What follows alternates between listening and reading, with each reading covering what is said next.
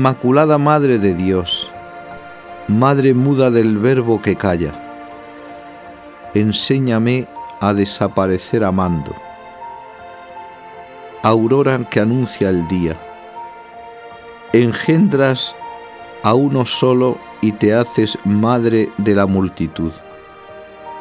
Madre de la unidad, intercede por nosotros. Junto a ti, en el Nazaret de la vida oculta, estudio, oración, entrega, trabajo, olvido. A todo lo que Él quiera responderé cantando, como tú hágase. Música callada, soledad sonora, divino silencio, preludio de eterna armonía. Escucharé la voz que clama en el desierto. Me anonadé tomando forma de siervo. He venido, Padre, a hacer tu voluntad. Tanto amó Dios al mundo que le entregó a su Hijo único. Y el Verbo se hizo carne.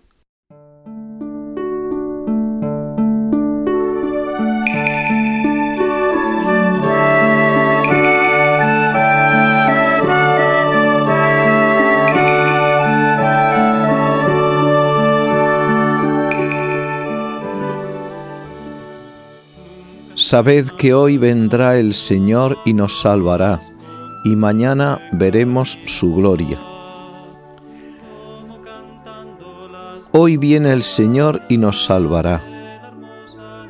Hoy, mañana, todos los días viene el Señor, todos los días llega. Pero ese mañana veremos su gloria, ese mañana es el mañana eterno no se puede ver a Dios sin antes morir. Nos alegramos y gozamos recitando en el Ángelus estos días, el ángel del Señor anunció a María. Y en estos días tiene sentido en nuestra oración el prólogo del Evangelio de San Juan.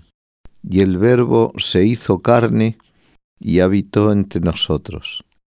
En verdad tanto amó Dios al mundo que le entregó a su Hijo único. Esto es lo que nos tiene que llenar de júbilo, que las puertas que teníamos cerradas, la deuda que no podíamos pagar, ha sido satisfecha. Vi una puerta antes cerrada, ya de par en par abierta, y vi mi deuda cubierta, vi que no tenía nada. Hoy viene el Señor y nos salva. Todos habíamos perdido la salvación, la posibilidad de vida eterna. Todos descendían al infierno, todos, hasta la Santísima Virgen, porque todos los privilegios y prerrogativas de la Santísima Virgen son aplicadas con antelación en orden a los méritos de la redención de Cristo. El gozo de la determinación de Dios. Dice San Bernardo que se entabló una lucha entre la justicia y la misericordia, un combate. La justicia, castigo eterno. La misericordia, hagamos redención. Se inclinó Dios más a la misericordia que a la justicia, e hizo la redención encarnándose la segunda persona de la Santísima Trinidad. Y así que se ha encarnado y ha nacido hoy, un hoy que es siempre, estamos salvos. No queda nada más que el aplicarnos la sangre redentora de Jesucristo, o la posibilidad de nuestra libertad de despreciarla. Pero estamos salvos. El género humano íntegro está a salvo. La pena es que muchas almas no se han enterado de que Dios ha bajado a la tierra. Ha venido a los suyos y los suyos no le han recibido. Esos suyos no son solamente los íntimos, los cercanos, los de Nazaret, los de todos los territorios de Palestina, los que hoy diríamos los de la Iglesia. No, ha venido a los suyos, a los hombres, a aquellos de cuyo género Él quiso hacerse uno más. Ha tomado carne, ha venido al mundo y todavía el mundo no le conoce, porque la salvación viene por la fe. La fe, dice San Pablo, por el oído. ¿Y cómo van a tener fe si no oyen? ¿Y cómo van a oír si no se les predica? ¿Y cómo se les va a predicar si no van a ellos los enviados? Ese tiene que ser el celo y la gratitud de todo bautizado. Nuestra ilusión, nuestro gozo, nuestra alegría debe ser extender el Evangelio por el mundo entero.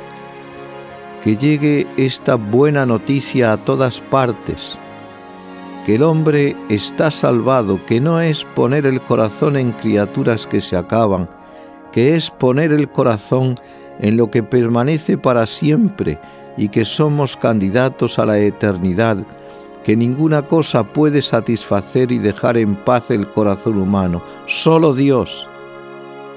Y Dios nos ha salvado. Y Dios ha hecho esa salvación y la gracia la tenemos siempre en nuestras manos, a nuestro alcance, pero inseparable del sufrimiento. No se puede ver a Dios sin antes morir, lo cual no es solamente una implicación de que hemos de morir físicamente, sino que aún las gracias más íntimas que podamos tener en esta tierra, las contemplaciones, los aumentos de fe, esperanza y amor vienen siempre en esta tierra después de morir. No se puede ver a Dios sin antes morir. Por lo tanto, llenémonos de júbilo y digamos, hoy viene el Salvador y nos salva, y todos los días nos salva, y nuestra alma puede estar siempre llena de gracia, salvados. Recordar lo de San Ignacio. El hombre es creado para alabar, hacer reverencia y servir a Dios y mediante esto salvar el alma.